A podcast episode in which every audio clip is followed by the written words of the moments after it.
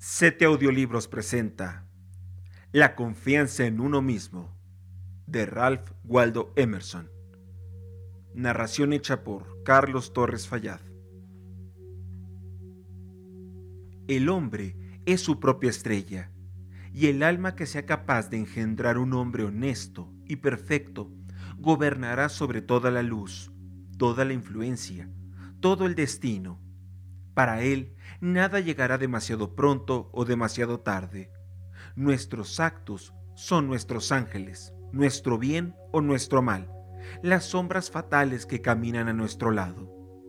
Epílogo a la fortuna del hombre honesto de Beaumont y Fletcher.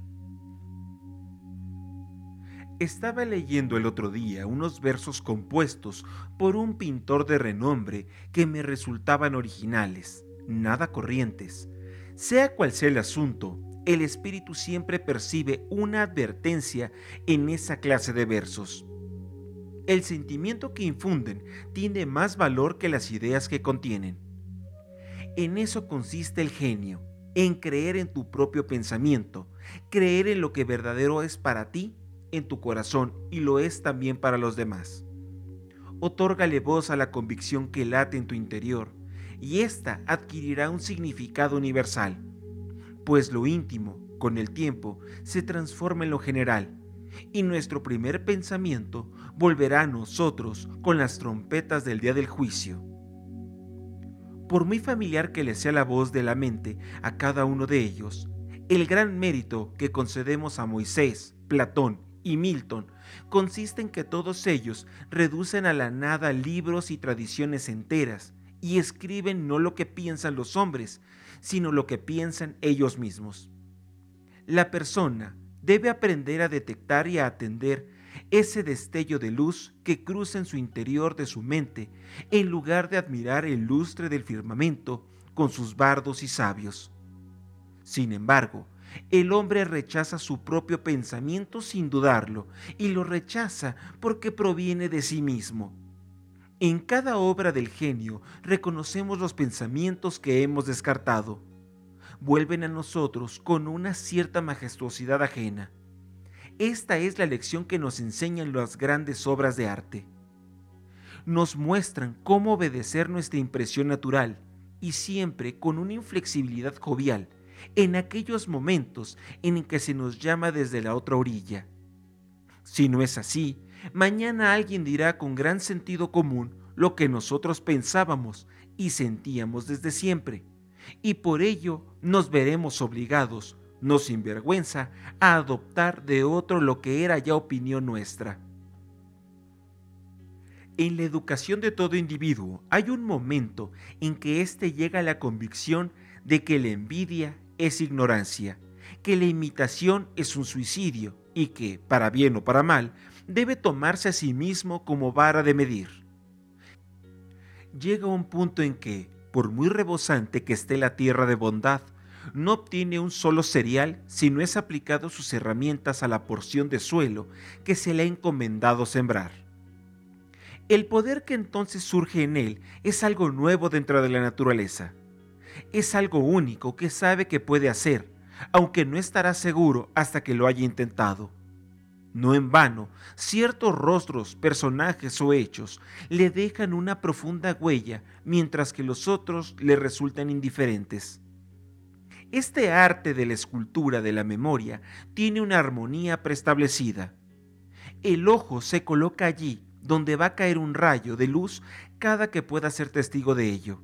Nosotros apenas expresamos la mitad de lo que somos y nos avergüenza la idea divina de cada uno representa. Podemos confiar con prudencia y buenos augurios en que sea impartida de manera sincera, pero Dios no dejará que un cobarde enseñe su obra. Un hombre solo reposa y se alegra cuando se ha puesto toda su alma en su trabajo, cuando lo ha hecho lo mejor que sabía, y sin embargo, lo que ha hecho o ha dicho de otra manera no le dejará descansar es un desahogo que no desahoga.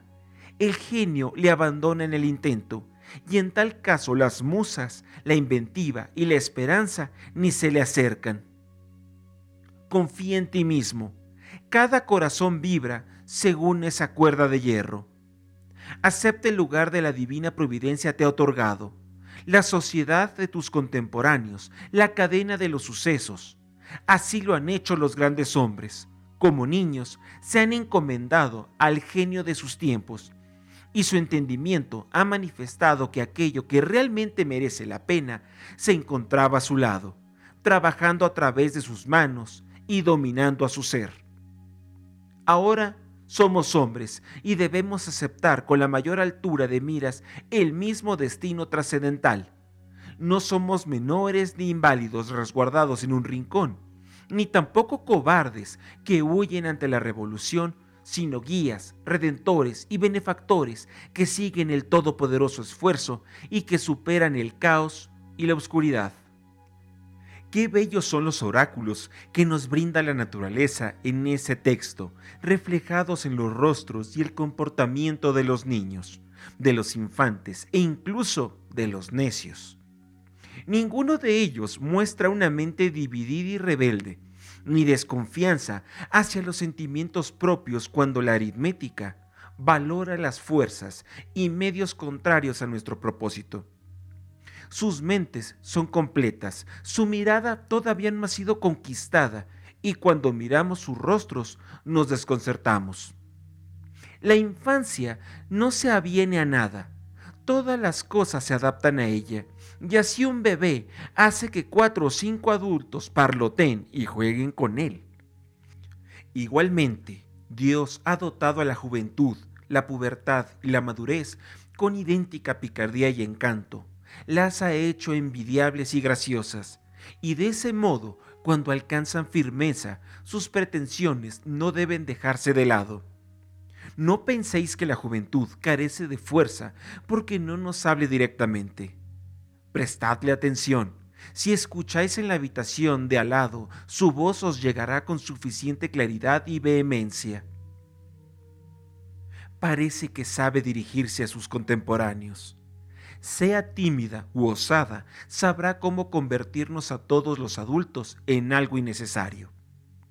Esa impasibilidad del joven que sabe que siempre tiene un plato caliente en su mesa y que, como si se tratase de un señor, declina algo amable para ganarse nuestra admiración, no deja de ser una sana actitud de la naturaleza humana.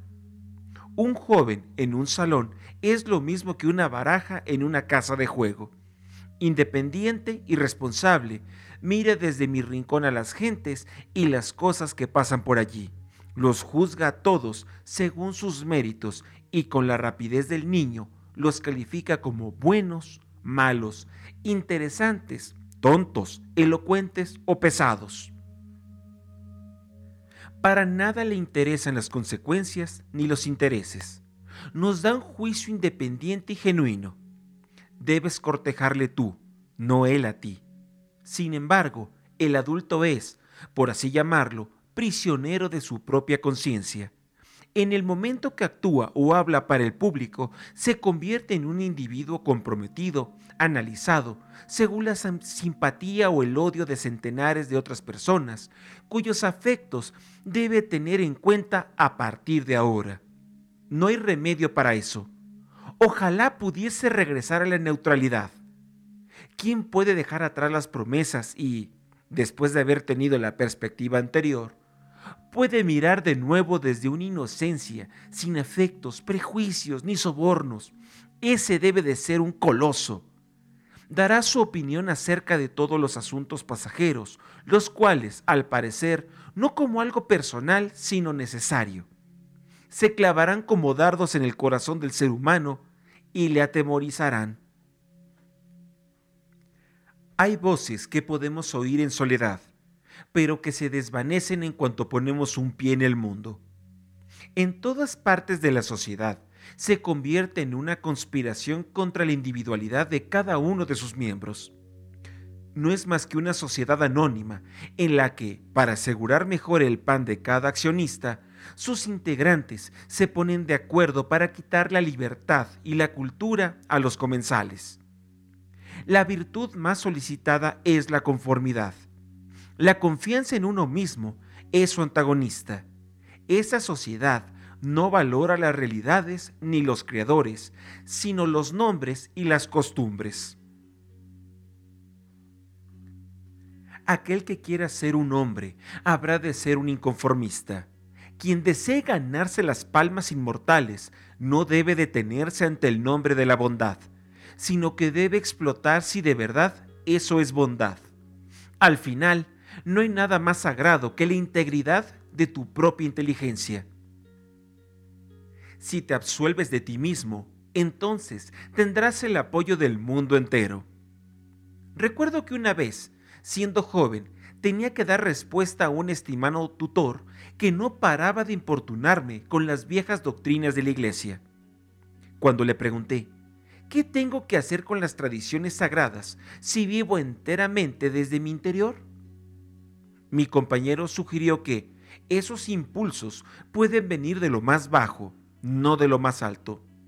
Yo le contesté, no creo que así sea, pero si soy hijo del diablo, entonces viviré de él.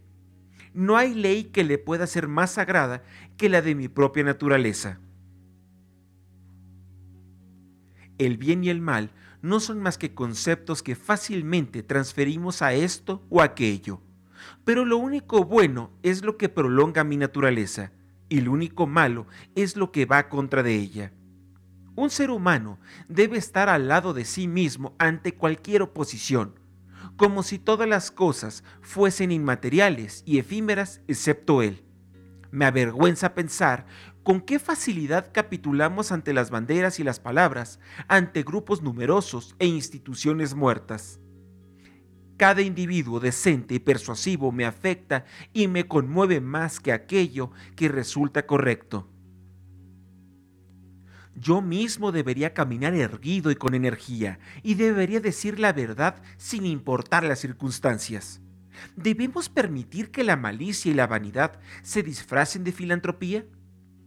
Si un fanático se lanza a la lucrativa causa del abolicionismo y se me acerca para contarme las últimas noticias sobre los barbados, no sé por qué debería decirle, dedica tu amor a tus hijos, también a los leñadores del bosque, Ten una buena naturaleza y sé modesto. Alcanza la gracia y no trates de barnizar esa ambición cruel y poco caritativa que tienes con una inverosímil ternura hacia camaradas que están a miles de millas de aquí. El amor por lo lejano es un insulto hacia tu país.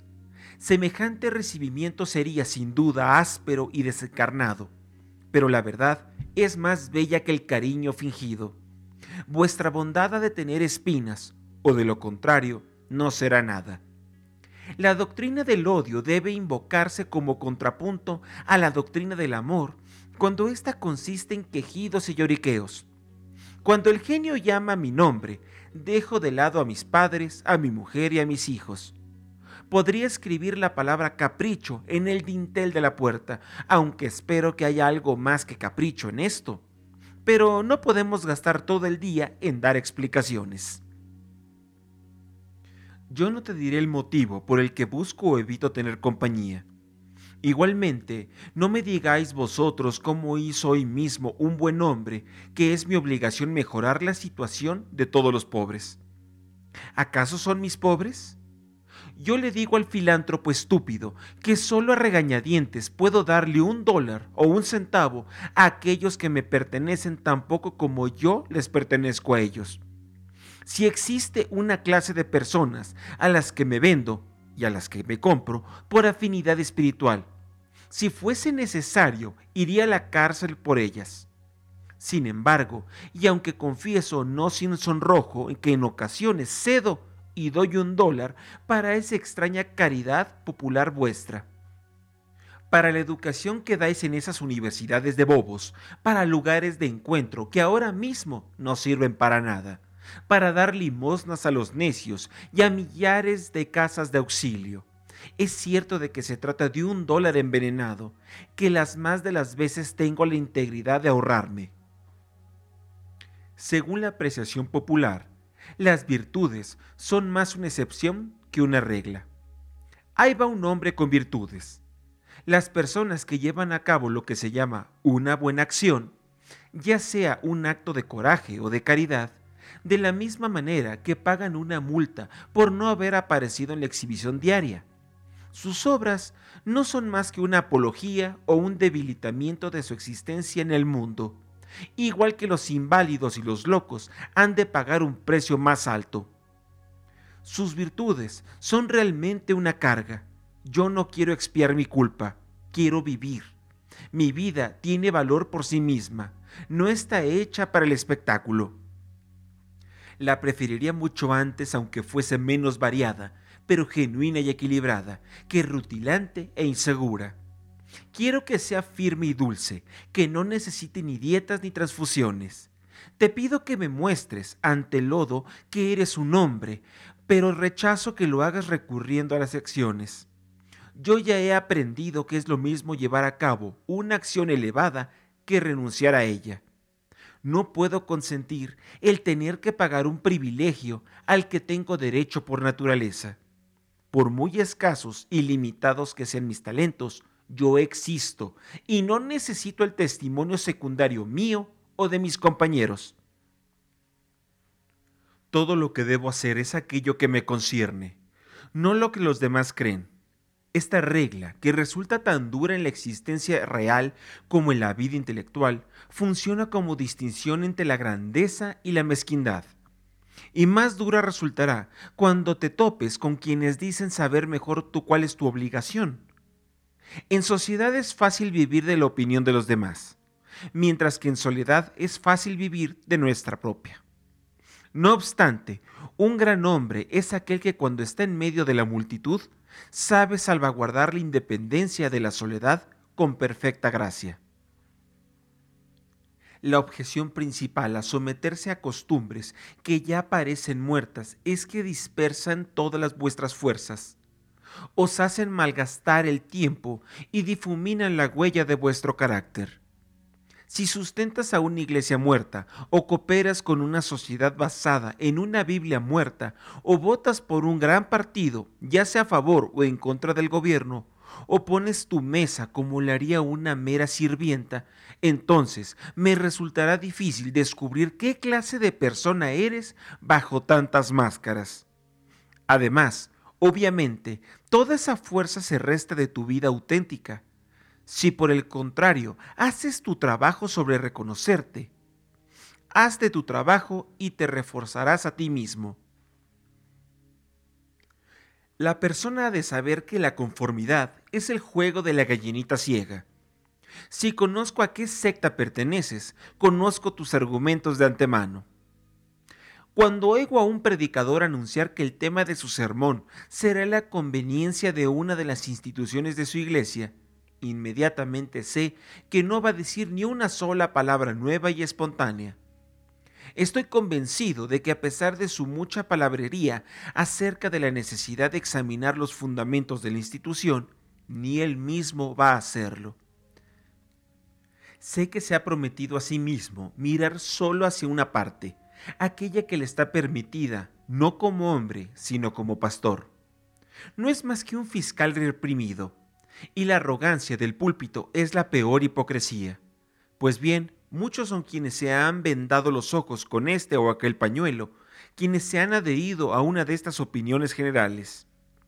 Esta sumisión no les hace falsos en unos pocos asuntos, ni autores de unas pocas mentiras, sino que son falsos en todo Ninguna de sus verdades es remotamente una verdad.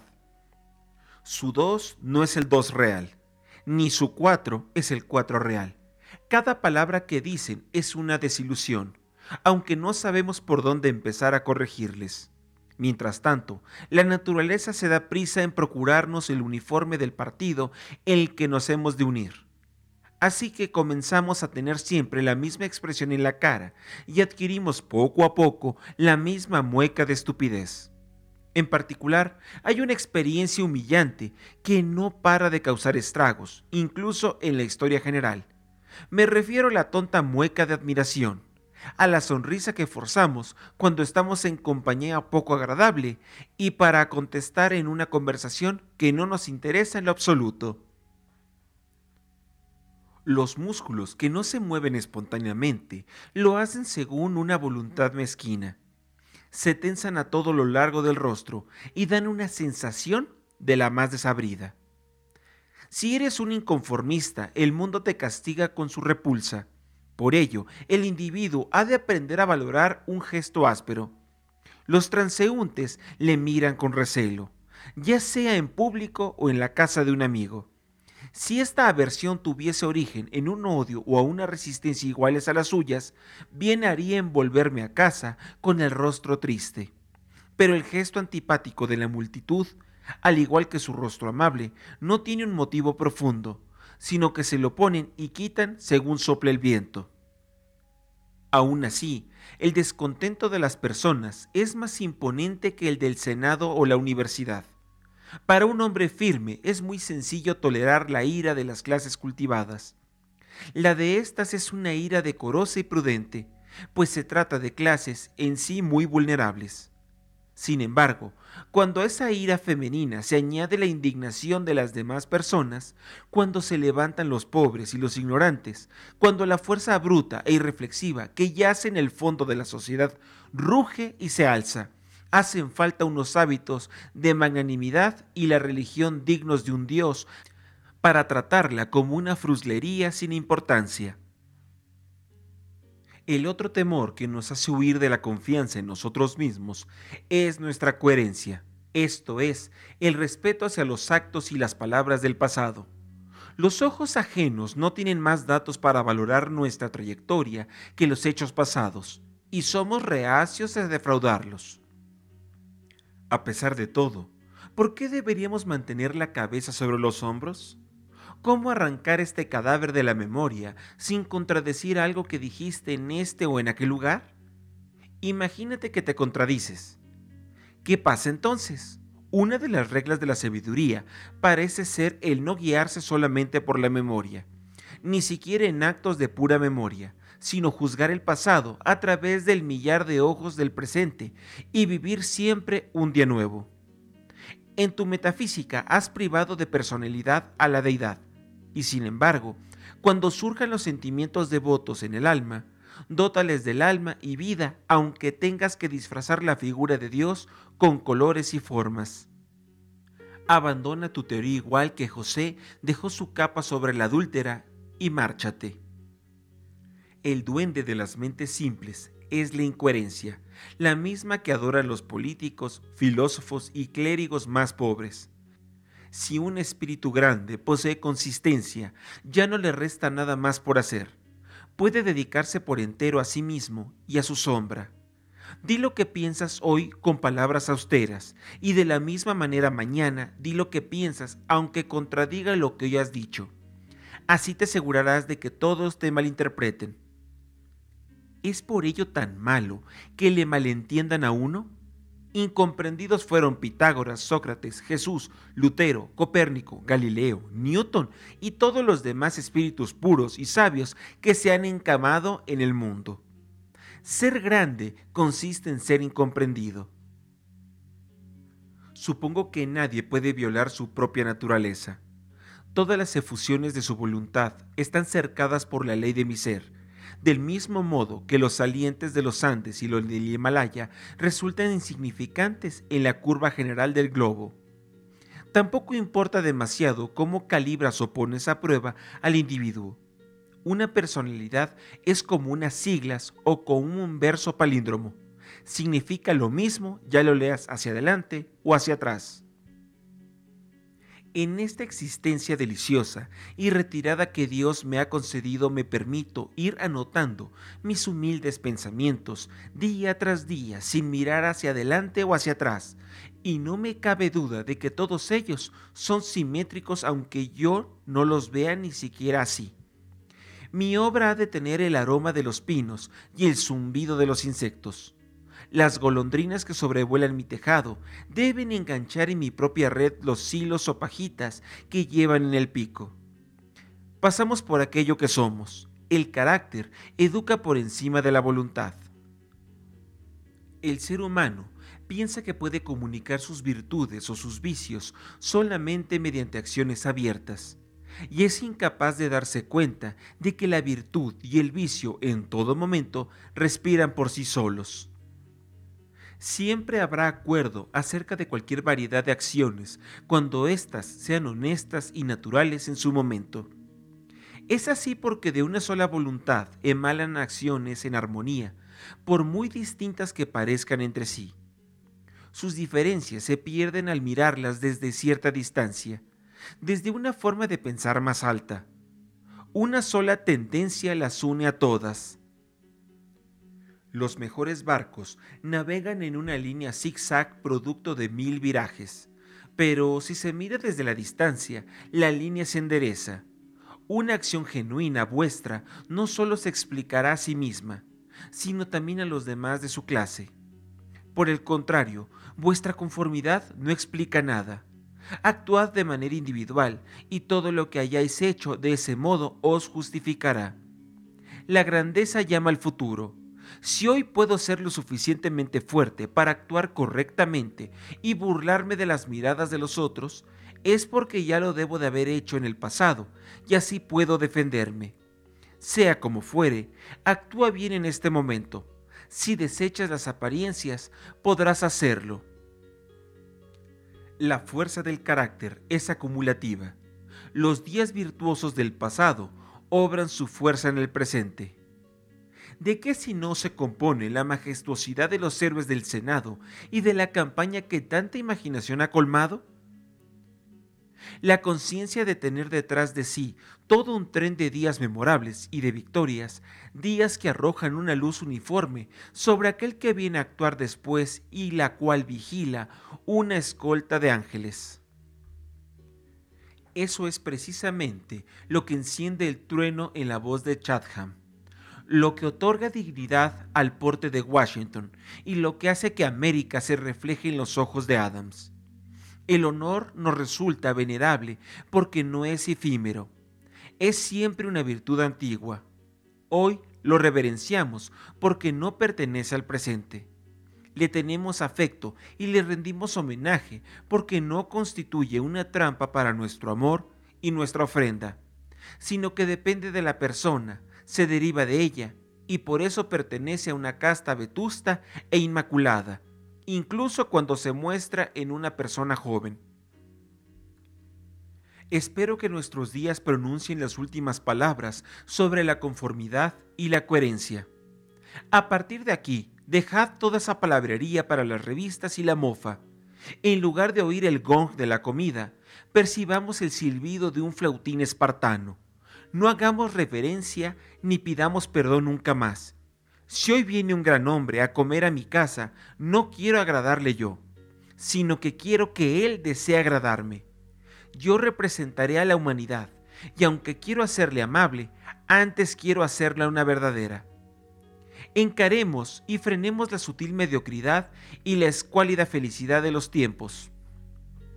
Lancémosle a la cara a las modas, al comercio y a los oficios el hecho incontestable de la historia que allí donde trabaja cada ser humano hay un pensador y un actor noble y responsable, que el hombre verdadero no pertenece a ningún otro lugar ni época, sino que es el centro de las cosas. Allí donde está Él está la naturaleza. Nos valora a nosotros, a todos los hombres y mujeres y a todos los hechos. De ordinario, cada individuo de la sociedad nos recuerda a algo o a alguien. La personalidad y la realidad no evocan nada en absoluto, pues toman el lugar de la creación misma. El ser humano ha de tener tal magnitud que convierta las circunstancias en algo irrelevante. Cada hombre auténtico es una causa, una nación y una era. Precisa de un espacio de números y tiempo infinitos para conseguir su propósito de tal modo que la posteridad parecerá seguir sus pasos como una retaíla de clientes. Nace alguien llamado César y durante siglos tenemos el imperio romano. Nace Cristo y millones de almas crecen y se aferran a su genio de tal manera que se les llega a confundir con la virtud misma y con el potencial de la humanidad. Una institución es la sombra alargada de un individuo la vida monacal lo es del eremita Antonio.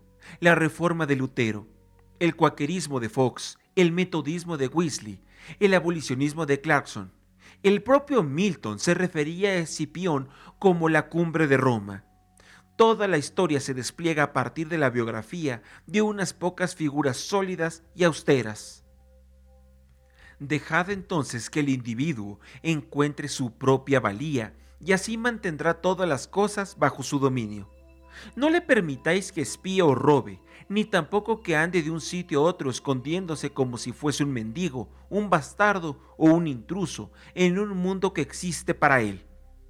Sin embargo, el hombre de la calle, que no encuentre en su interior un valor que se corresponda con la fuerza necesaria para construir una torre o esculpir un dios de mármol, se siente como un desheredado cuando mira obras semejantes. Para él, un palacio, una estatua o un libro caro tienen un aire lejano y prohibido, como si fuese un carruaje muy vistoso que parece decirle, ¿y tú quién eres? Muy al contrario, son todas cosas suyas, reclaman su atención y piden que sus facultades se muestren y tomen posesión de ellas. El cuadro aguarda mi veredicto, no tiene control sobre mí sino que soy yo quien ha de decidir si merece el elogio. Recordad aquella fábula en la que cogían a un borracho de la calle, lo llevaban a casa de un duque, lo aseaban y vestían, después le metían en la cama de éste, tras lo cual a la mañana siguiente todos le trataban con la pompa digna de un duque y le contaban que había estado fuera de sus cabales. Pues bien, esta historia debe su fama al hecho de que simboliza a la perfección el estado del ser humano, que el mundo actual no es sino un borracho que de vez en cuando se despierta, hace uso de su razón y se da cuenta de que en verdad es un príncipe. Nuestras lecturas son pobres y aduladoras. En lo que atañe a la historia, nuestra propia imaginación nos engaña. Los reinos y la nobleza, el poder y la clase social forman un vocabulario más llamativo que ese John o Edward particulares que viven en sus pequeñas casas y trabajan todos los días. Sin embargo, los asuntos vitales son los mismos para todos y la suma de todos ellos nos da el mismo resultado. ¿Por qué tanta diferencia hacia Alfredo, o Gustavo o Juan o Pepe? Imaginemos que fueron todos ellos hombres virtuosos. ¿Es que agotaron las virtudes? Lo que depende de tus actos privados hoy es tan grande como lo que aquellos dejaron tras sus célebres pasos públicos. Cuando un individuo particular actúa a partir de un punto de vista original, las acciones de los reyes les transfieren el esplendor de los caballeros. Al mundo lo han educado sus reyes, los cuales han inoptizado los ojos de las naciones. Un símbolo de tal calibre nos ha enseñado la reverencia mutua que al hombre ha de tener con los demás hombres. Esa lealtad gozosa con la que los individuos de todo el mundo han soportado que sus monarcas, nobles o propietarios se guisasen según sus leyes particulares, que para juzgar a los hombres y a las cosas que tuviesen una escala distinta, que no pagasen sus privilegios con dinero, sino con honor, y que se creyesen representantes de la ley. Constituye el jeroglífico mediante el cual han tenido una oscura coincidencia de sus derechos y su gallardía, lo cual es atributo de todos los hombres. El atractivo que ejerce toda acción original se explica cuando preguntamos acerca del motivo de la confianza en uno mismo. ¿Quién confía? ¿Sobre qué sujeto primigenio puede fundamentarse una confianza universal? ¿Cuál es la naturaleza y el poder de esa estrella que desafía la ciencia, ese astro sin paralelo ni elementos mensurables, que arroja un haz de belleza incluso sobre sus acciones impuras y triviales, siempre que aparece el más mínimo rastro de independencia? Estas preguntas nos llevan a ese manantial a que llamamos espontaneidad o instinto, que es en esencia del genio, la virtud y la vida. A esta sabiduría primigenia la denominamos intuición, mientras que a todo lo que viene después son enseñanzas. En esta fuerza primera y profunda encuentran su origen común todas las cosas, incluso aquellos hechos remotos que la ciencia no alcanza. Esto sucede porque el sentido de la existencia que, sin saber cómo, se despierta en nuestra alma durante los momentos de calma, no es diferente de los objetos, del espacio, de la luz, del tiempo o del hombre, sino que con ellos forma una unidad y obviamente proviene de la misma fuente de la que provienen la vida y el ser de estos. Primero compartimos la vida que hace que las cosas existan, tras lo cual pasamos a verlas como apariencias de la naturaleza y olvidamos que hemos compartido su causa. Ahí yace la fuente de la acción y del pensamiento.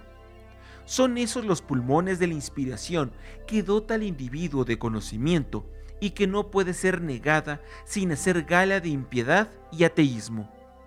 Nos hallamos en el regazo de la inteligencia inconmensurable que nos nace de los receptores de su verdad y de sus medios de acción. Cuando discernimos la justicia o la verdad, no lo hacemos por nosotros mismos, sino que estamos dejando paso a sus rayos de luz.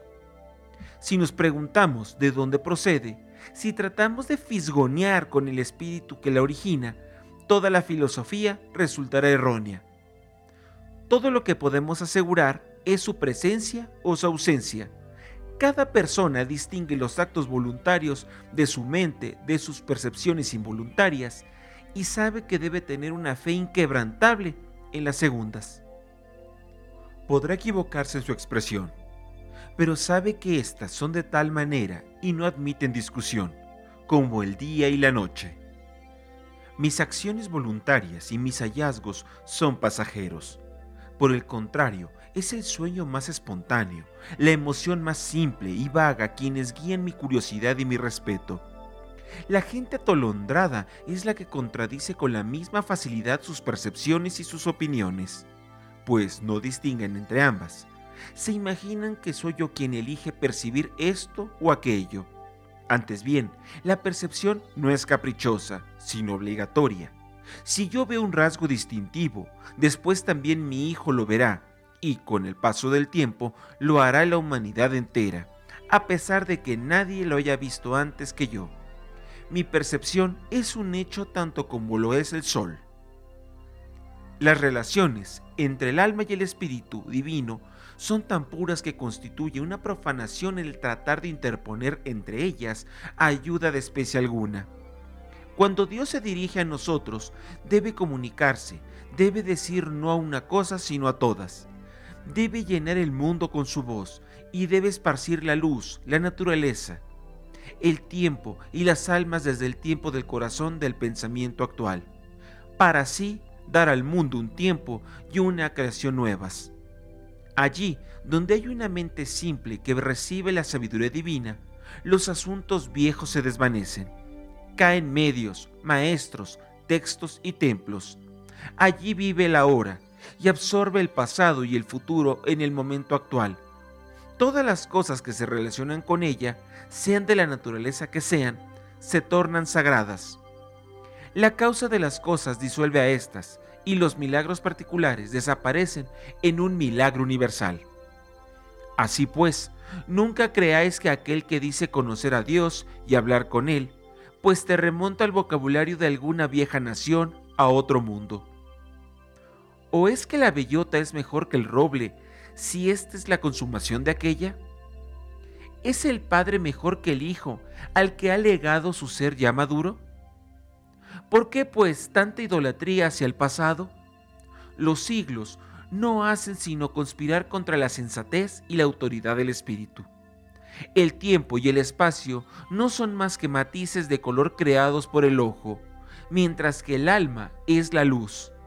Donde llega ésta, se abre el día. Donde debe dejar, llegó la noche.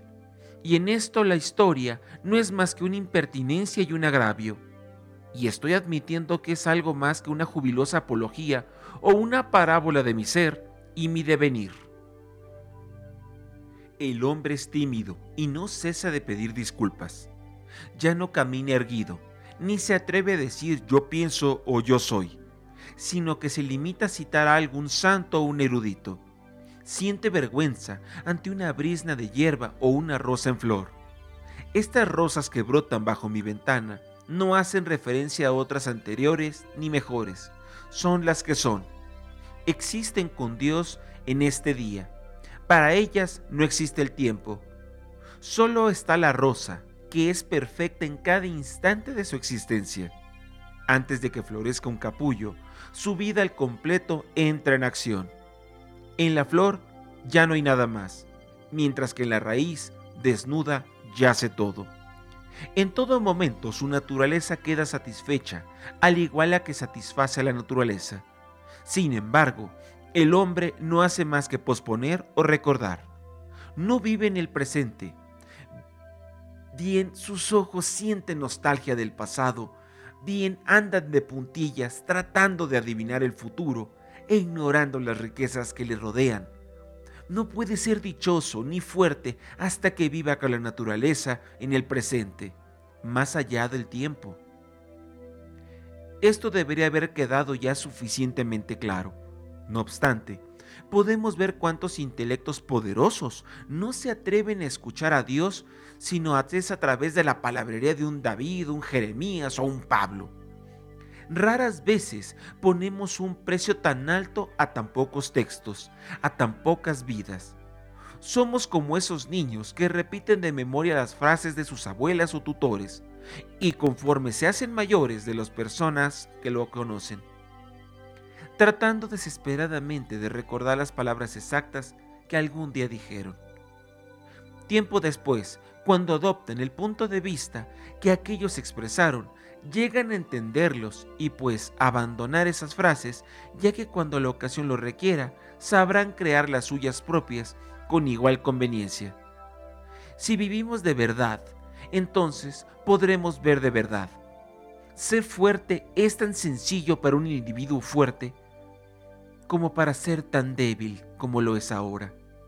Cuando sentimos una percepción nueva, podemos descargar alegremente nuestra memoria de tesoros acumulados como si deshiciéramos de la basura vieja.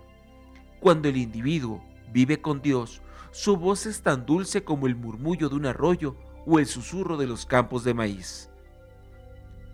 Por ahora, la verdad más alta sobre este asunto todavía no se ha dicho, y probablemente no puede decirse pues todo lo que hablamos no es más que un recuerdo lejano de lo intuido. De mis pensamientos, el que más se puede acercar es el siguiente. Cuando el bien se te acerque, cuando sientas la vida en tu interior, no será la manera habitual. No distinguirás ya las huellas de otros, no verás el rostro de otro hombre, ni oirás otro nombre. El modo, la idea y el beneficio serán totalmente extraños y nuevos dejarás de un lado el ejemplo y la experiencia. Tomarás el camino desde el hombre, no hacia él. Todos los que han vivido solo son consejeros y olvidados. También el miedo y la esperanza quedarán atrás. Y es que hay algo mezquino incluso en la esperanza. En el momento en que llega la visión, no hay nada que podamos llamar con propiedad gratitud ni gozo. El espíritu que se alza por encima de las pasiones contempla la identidad y la causalidad eterna, percibe la existencia propia de la verdad y lo recto. Entonces se calma con la conciencia de que todas las cosas siguen su curso apropiado. Los vastos espacios naturales, el océano Atlántico, los mares del sur, los grandes periodos del tiempo, años y siglos, todo eso deja de contar esto que pienso y experimento constituye la base de todos los estados pretéritos de la vida y de sus circunstancias, e igualmente es el sustento del presente, de lo que llamamos vida y lo que llamamos muerte. Es la vida lo que tiene valor, no el haber vivido. El poder cesa en los momentos de reposo, pues reside en el momento de la transición de un estado pasado a otro nuevo en el paso del abismo, en el dardo que se dirige a su objetivo. El mundo odia esta realidad, esto es, que el espíritu deviene, ya que eso equivale a degradar el pasado para siempre, convertir todas las riquezas en migajas y toda reputación en vergüenza. contundir al santo con el maleante y apartar a uno mismo al lado de Jesús y a Judas. Si es así, ¿por qué hablamos tanto sobre la confianza en uno mismo? Donde quiera que esté presente el alma, habrá un poder no satisfecho, sino activo. Opinar sobre la confianza es solo una manera pobre y externa de hablar. Es preferible hablar de aquello que se confía, aquello que obra y que es. Quien posee mayor grado de obediencia, que me domina, aunque no levante un dedo. A su alrededor me muevo gracias a la gravitación de los espíritus. Cuando hablamos de una virtud eminente, nos la imaginamos como algo retórico. Todavía no hemos sido capaces de advertir que la virtud significa altura, que por las leyes de la naturaleza, un hombre o una compañía de hombres, maleables y permeables a los principios, deben conquistar y gobernar sobre todas las ciudades, las naciones, los reyes, los millonarios y los poetas que carecen de esa naturaleza. He aquí el hecho último al que rápidamente llegamos en este asunto, como en que todos los demás, la resolución de todo lo que en siempre sagrado uno, la existencia en sí misma es el atributo de la causa suprema, de tal modo que la medida del bien se establece según el grado en que ésta penetra en las formas inferiores. Las cosas son reales en función de la virtud que contienen. El comercio, el matrimonio, la caza de animales o de ballenas, la guerra, la elocuencia, la influencia de Tino ejerce, que todos ellos son algo y merecen mi respeto como ejemplos de la presencia y la acción impura de aquella. Puedo ver cómo en la naturaleza esa misma ley obra su influencia sobre la conservación y el desarrollo. En la naturaleza el poder es la misma medida esencial de lo correcto. Ella no permite en su reino nada que no ayude a sí mismo la creación y el desarrollo de un planeta, su posición y órbita, el árbol torcido que se recupera del huracán o los recursos vitales de todo animal y vegetal son ejemplos de un espíritu autosuficiente y seguro de sí mismo. De este modo, todo se concentra. No seamos vagabundos y sentémonos en el hogar con la causa deslumbremos y confundamos a esa chusma de hombres y libros intrusos, declarando con naturalidad el hecho divino. Obliguemos a los invasores a que se quiten los zapatos, pues Dios habita en esta casa. Dejemos que sea nuestra sencillez quien los juzgue, que sea la obediencia a nuestra propia ley quien revele la mísera naturaleza y fortuna de nuestros adinerados ciudadanos. Con todo, todavía somos una muchedumbre. El hombre no siente temor hacia sí mismo, ni a su genio que le aconseja que se quede en casa y que se ponga en contacto con el océano interior. Al contrario, se marcha al extranjero para mendigar un vaso de agua de las fuentes de otros. Debemos caminar solos, Prefiero sentir el silencio que inunda la iglesia antes del servicio por encima de cualquier oración. Qué lejanas, qué serenas y castas parecen las personas rodeadas por un recinto o santuario. Sentémonos nosotros siempre. ¿Por qué deberíamos asumir los errores del amigo, la esposa, el padre o el hijo? ¿Es porque nos sentamos alrededor del mismo fuego o porque se dice que por nuestras venas corre la misma sangre? Todos los hombres tienen la misma sangre y yo la de ellos, y no por eso voy a adoptar su misma postura ridícula y petulante, pues incluso llego hasta el punto de sentir vergüenza ajena.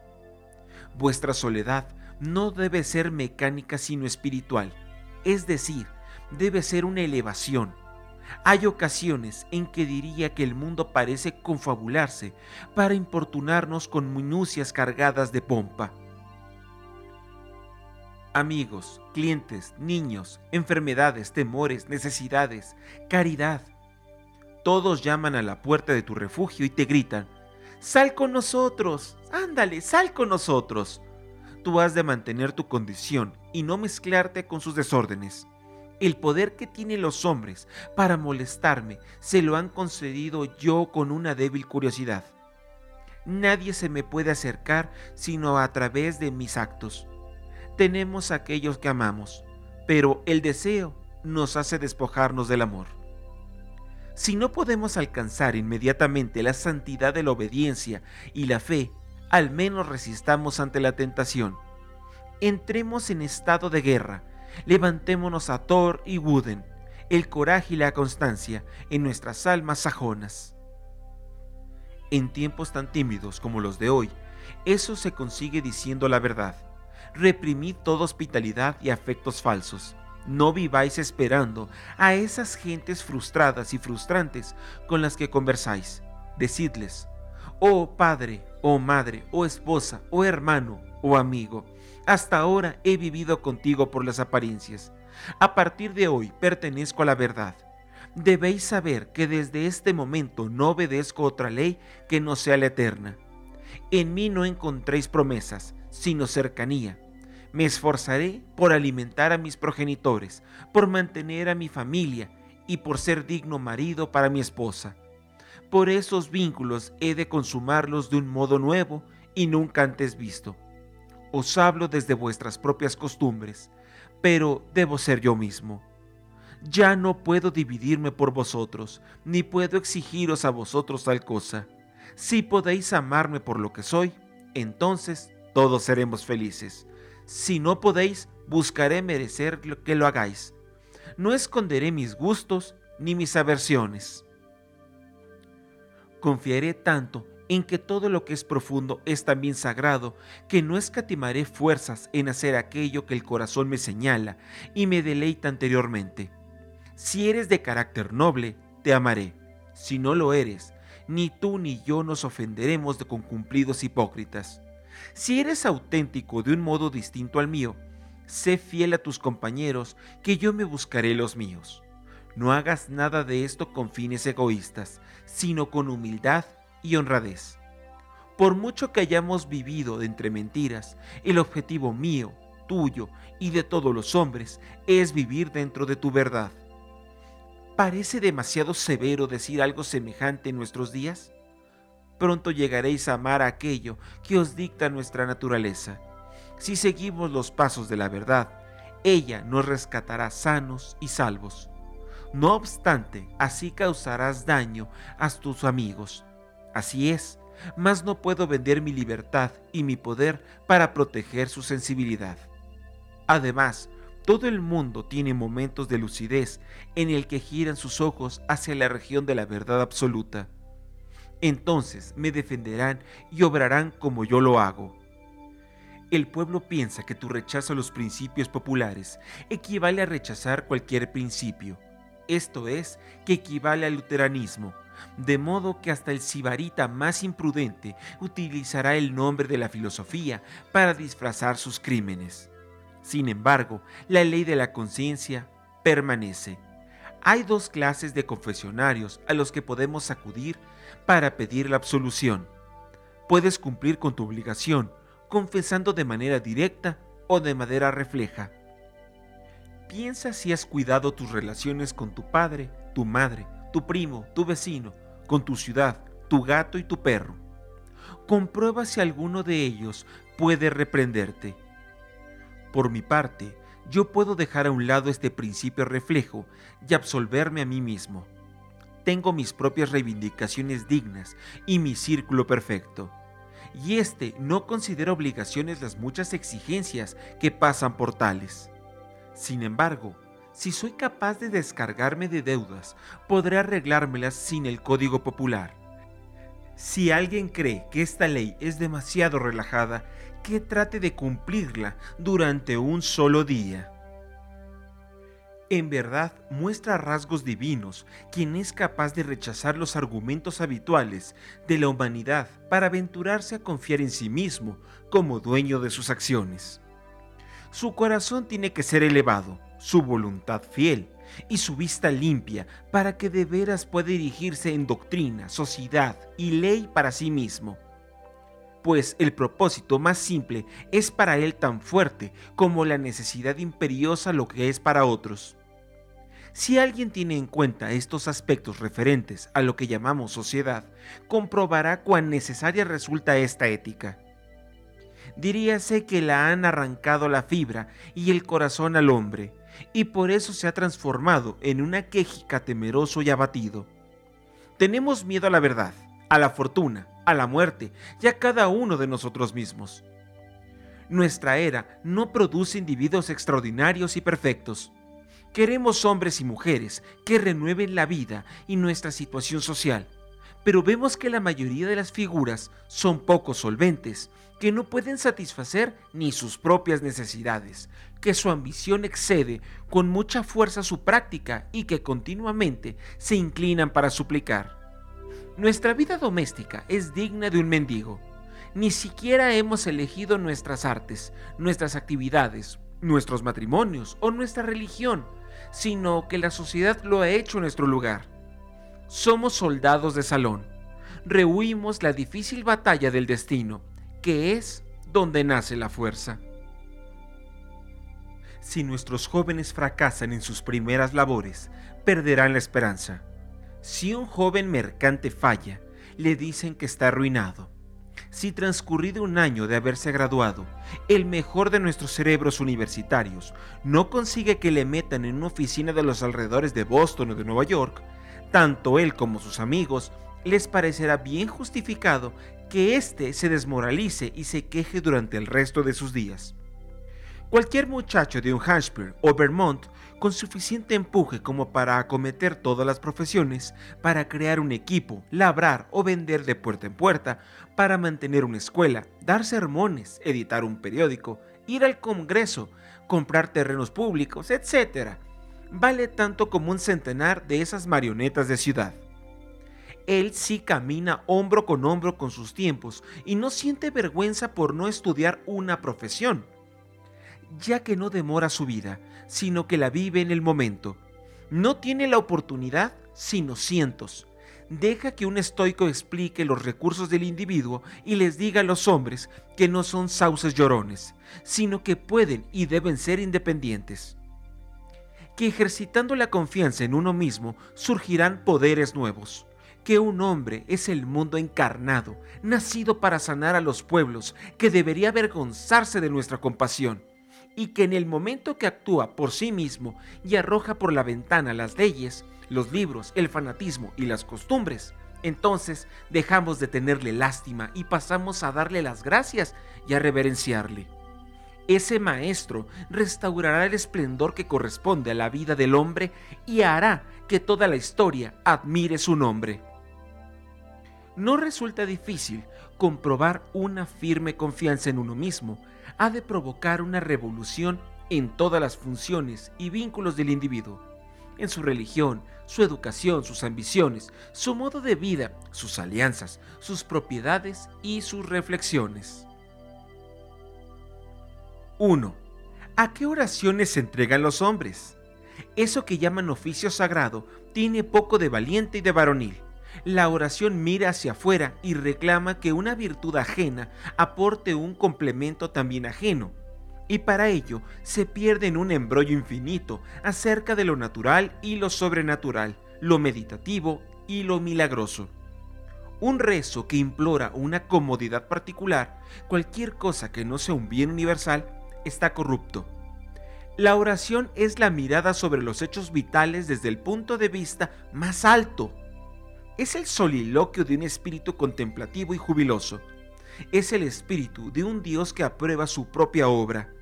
Sin embargo, cuando la plegaria tiene como objetivo un fin privado, se transforma en una mezquindad y un robo, ya que supone una dualidad, y no una unidad, en la naturaleza y en la conciencia. En cuanto el individuo se une a Dios, deja de mendigar en ese momento es capaz de ver una oración en todas las acciones. La del campesino que se arrodilla en el campo para quitar la mala hierba, o la del remero que también se arrodilla a la llamada de su timonel, son plegarias de verdad que se pueden escuchar a lo largo y ancho de toda la naturaleza. Si bien en este caso buscan objetivos sencillos. En la obra Bonduca de Fletcher, cuando al personaje de Cartatach le advierten que se debe conocer los pensamientos del dios Andate, responde, su significado oculto yace en nuestros esfuerzos, nuestros valores son los mejores dioses. Nuestros lamentos son otro tipo de plegarias falsas. El descontento es la carencia de confianza en uno mismo, una enfermedad de la voluntad. Lamentad las calamidades, si con ello podéis ayudar a quien las sufre. Si no es así, aplicaos a vuestra tarea y con ello comenzará a repararse el mal. Nuestra compasión es tan mezquina como el lamento.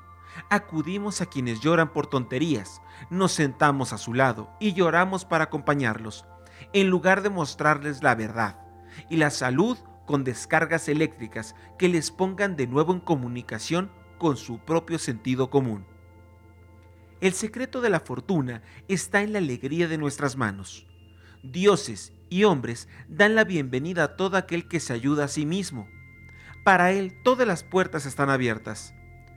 Todas las voces le saludan, todos los honores le coronan, todas las miradas le siguen con deseo. A él va nuestro amor y abraza precisamente porque no lo necesita.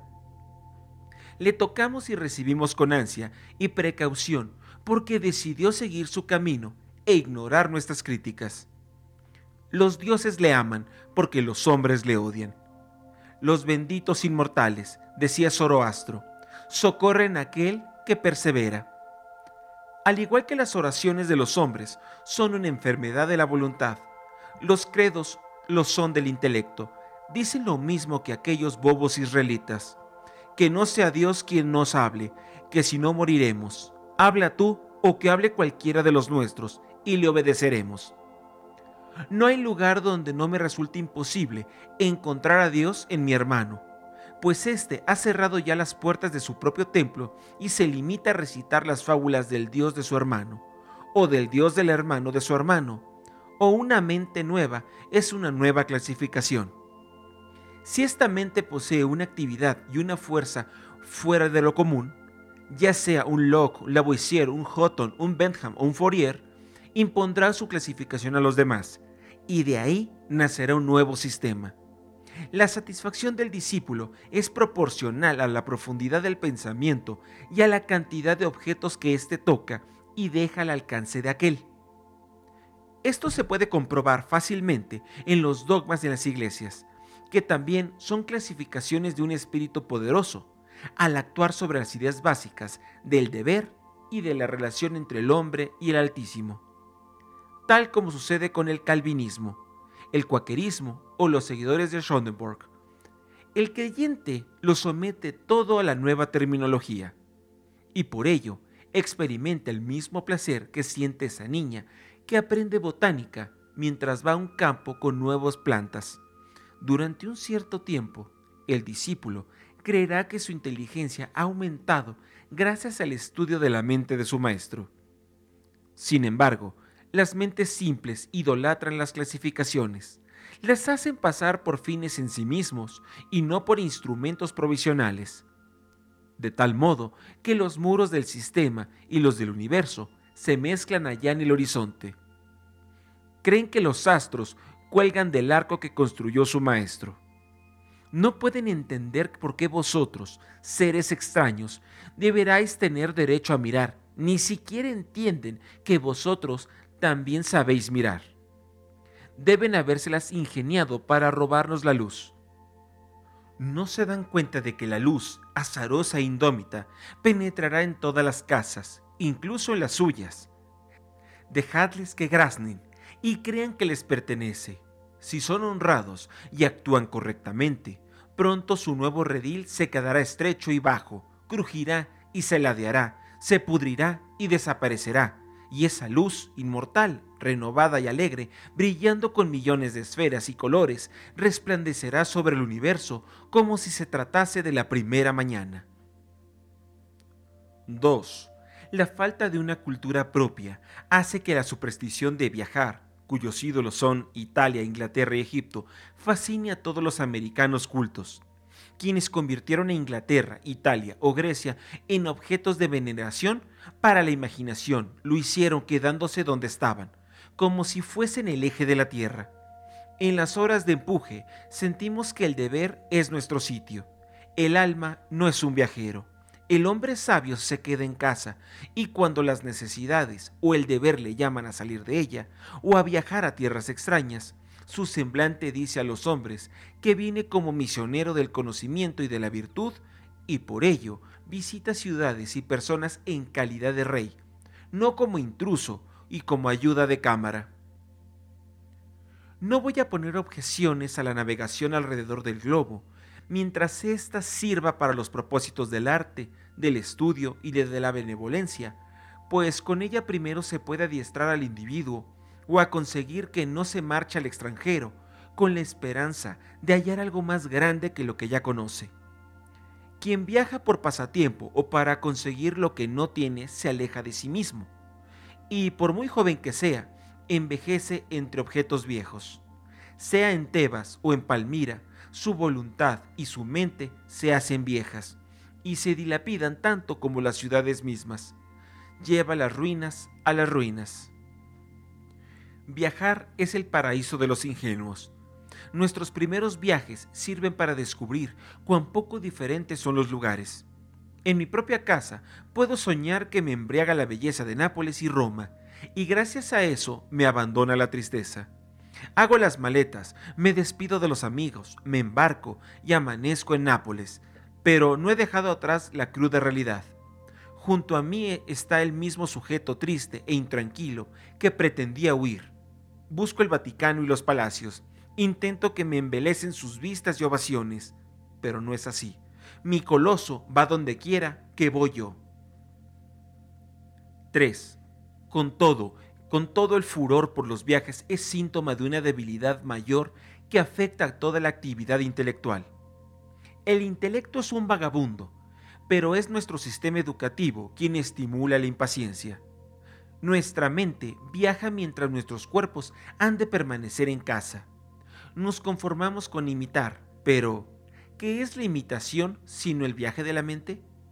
Nuestras casas se construyen según el gusto extranjero Nuestras estanterías se adornan con ornamentos extraños y nuestros gustos, opiniones y facultades se inclinan hacia el pasado y lo distante. Allí, donde florecieron las artes, fue porque el alma las creó. El artista solo tuvo que buscar modelos en su propia mente. Fue una aplicación de su pensamiento a la cosa que había que hacer y a las condiciones que había que cumplir. ¿Por qué habría de copiar los modelos dórico y gótico? La belleza, la proporción, la grandeza de pensamiento y la expresión austera nos resultan tan cercanas a nosotros como a cualquiera. Y si el artista americano, o de donde sea, estudia con confianza y devoción qué es lo que tiene que hacer y tiene en cuenta el clima, la tierra, la duración del día, las necesidades de la gente, los hábitos y formas de gobierno, entonces será capaz de crear un hogar en el que quepan todos ellos, y de paso satisfará el gusto y los sentimientos. Insiste en ti mismo, no imites jamás. En todo momento puedes presentar tu talento con la fuerza acumulada que otorga la labor de una vida. Por el contrario, el talento que se adopta de otros solo se posee de manera extemporánea e incompleta. Solo el hacedor puede decir que lo que uno sabe hacer mejor. Nadie sabe qué es hasta que él se lo muestre. Si no, ¿dónde está el maestro que pudo enseñar a Shakespeare? ¿Y el de Franklin, el de Washington, Bacon o Newton? Todo gran hombre es único. El escipionismo de Escipión es precisamente la parte de la que no podemos apropiarnos. Shakespeare nunca emergerá del estudio de sus obras. Haz aquello que se te ha asignado y no podrás esperar ni arriesgarte demasiado. En este momento te aguarda una frase tan valiente y sublime como el escoplo de Fidias, la espátula de los egipcios o la pluma de Moisés o Dante. Aunque distintas de todas ellas, no parece probable que un espíritu tan fértil y elocuente y con tantas voces distintas se digne a repetirse las cosas. Sin embargo, si puedes oír a estos patriarcas, podrás responderles con el mismo tono de voz pues el oído y la lengua son dos órganos de una misma naturaleza. Habita en las regiones sencillas y nobles de tu vida. Obedece a tu corazón y llegarás a reproducir de nuevo el antemundo. 4. Si nuestra religión, nuestra educación y nuestro arte dirigen la mirada al extranjero, lo mismo ocurre con el espíritu de nuestra sociedad. Todos los hombres alardean de haber contribuido al progreso de la sociedad, y sin embargo el hombre no ha progresado nada. La sociedad no progresa nunca. Cuando avanza por un lado es para retroceder por otro. Es en continua transformación. Es bárbara, civilizada, cristiana, opulenta o científica, pero estos cambios no constituyen una mejora. Por cada cosa que se nos concede tenemos que entregar algo. La sociedad se enriquece con artes nuevas a costa de perder instintos antiguos. ¿Qué contraste entre, por una parte, el americano bien vestido que lee, escribe y piensa y lleva en su bolsillo un reloj, un lápiz y una letra de cambio, y por otra, el nativo desnudo de Nueva Zelanda, cuyas posesiones se reducen a un garrote, una lanza, una esterilla y un rincón en la choza común para pasar la noche. No obstante, si comparáis la salud de ambos, veréis que el hombre blanco ha perdido su vigor primitivo. Si es cierto lo que dicen los viajeros, golpead con un hacha a un salvaje y observaréis que sus heridas se cierran en uno o dos días, como si hubieseis descargado sobre una resina blanda, mientras que un golpe semejante llevará al hombre blanco directamente a la tumba. El hombre civilizado construye carruajes, pero ha abandonado el uso de los pies. Podrá apoyarse en las muletas, pero ha perdido la potencia de sus músculos. Lleva un precioso reloj suizo, pero ha olvidado cómo averiguar la hora valiéndose del sol podrá encontrar información fiable en su almanaque náutico de Greenwich. Pero el hombre de la calle desconoce las estrellas del cielo, no contempla el solsticio y del equinoccio apenas sabe nada. El radiante calendario del año no tiene indicador en su mente. Su agenda debilita su memoria. Las bibliotecas son una carga para su ingenio. Las casas de seguros hacen que aumente el número de accidentes. Y cabe preguntarse si la tecnología no nos estorba demasiado, si con el refinamiento no habremos perdido fuerza y también algo de empuje de la virtud natural por la cual de un cristianismo atrincherado en sus formas e instituciones. Y es que cada estoico era un estoico, pero en la cristiandad, ¿dónde está el cristiano? No hay desviación mayor en la ley moral que la que afecta la altura o el volumen. Hoy día los hombres no son más grandes que los de antes. Puede observarse una extraña igualdad entre los hombres ilustres de la antigüedad y los de ahora. Ni toda la ciencia, ni todo el arte, ni la religión, ni la filosofía del siglo XIX sirven para educar hombres más grandes que los héroes que creó Plutarco 23 o 24 siglos atrás. La casta no progresa con el tiempo. Foción, Sócrates, Anaxágoras y Diógenes fueron personajes de gran estatura, pero no hemos heredado de ellos ninguna clase social. A aquel que pertenece a su clase no se le suele llamar por el nombre de aquellos, sino porque el suyo propio, y es que a su vez fundador de su propia institución. Las artes y los inventos de cada época constituyen el ropaje de las mismas, mas no fortalecen al individuo. Quizá el daño que causan las máquinas perfeccionadas compensará sus bienes. Hodgson y Bering consiguieron tantas cosas que con sus barcos de pesca que asombraron a Parry y a Franklin, cuyo equipamiento ya había agotado los recursos de la ciencia y el arte. Galileo, solo necesitó unos simples anteojos para descubrir una serie de fenómenos celestes más soberbios que cualquiera que se hayan visto después. Colón encontró el Nuevo Mundo navegando en una carabela. Resulta curioso comprobar cómo los medios y las tecnologías que se presentaban entre el clamor de los elogios hace unos años o unos siglos caen en desuso y desaparecen cada cierto tiempo el genio retoma al hombre esencial. consideramos los progresos en el arte de la guerra como un triunfo de la ciencia.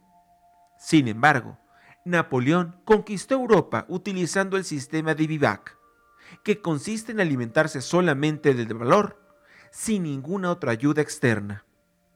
Según las casas, el emperador mantenía que resultaba imposible formar un ejército perfecto si a los soldados no se les quita las armas, los almacenes, los comisarios y los vehículos al modo romano. Se les entrega una ración de trigo para que lo trituren en sus manos y lo hagan ellos mismos su propio pan. La sociedad es una ola. La ola avanza, pero el agua de la que está compuesta no. La misma partícula no se eleva desde el valle hasta la cresta su unidad es solo una apariencia.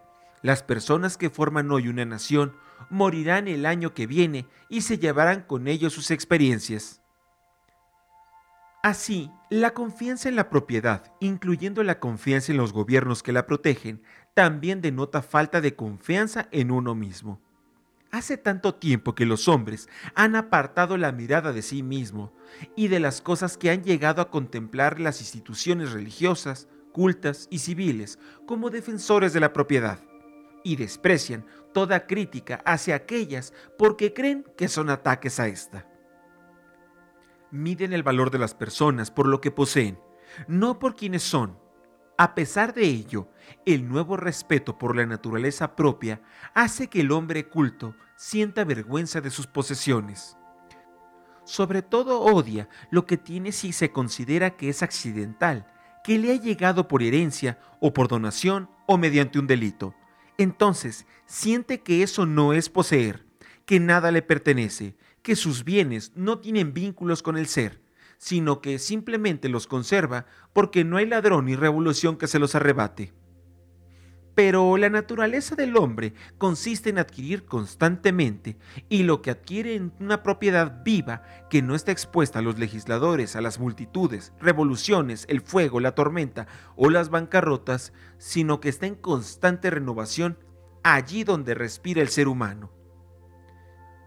Tu parte de la vida, decía el califa Ali, va siempre detrás de ti, así que deja de andar buscándola nuestra dependencia respecto de esos bienes ajenos nos conduce a un respeto servil por los números.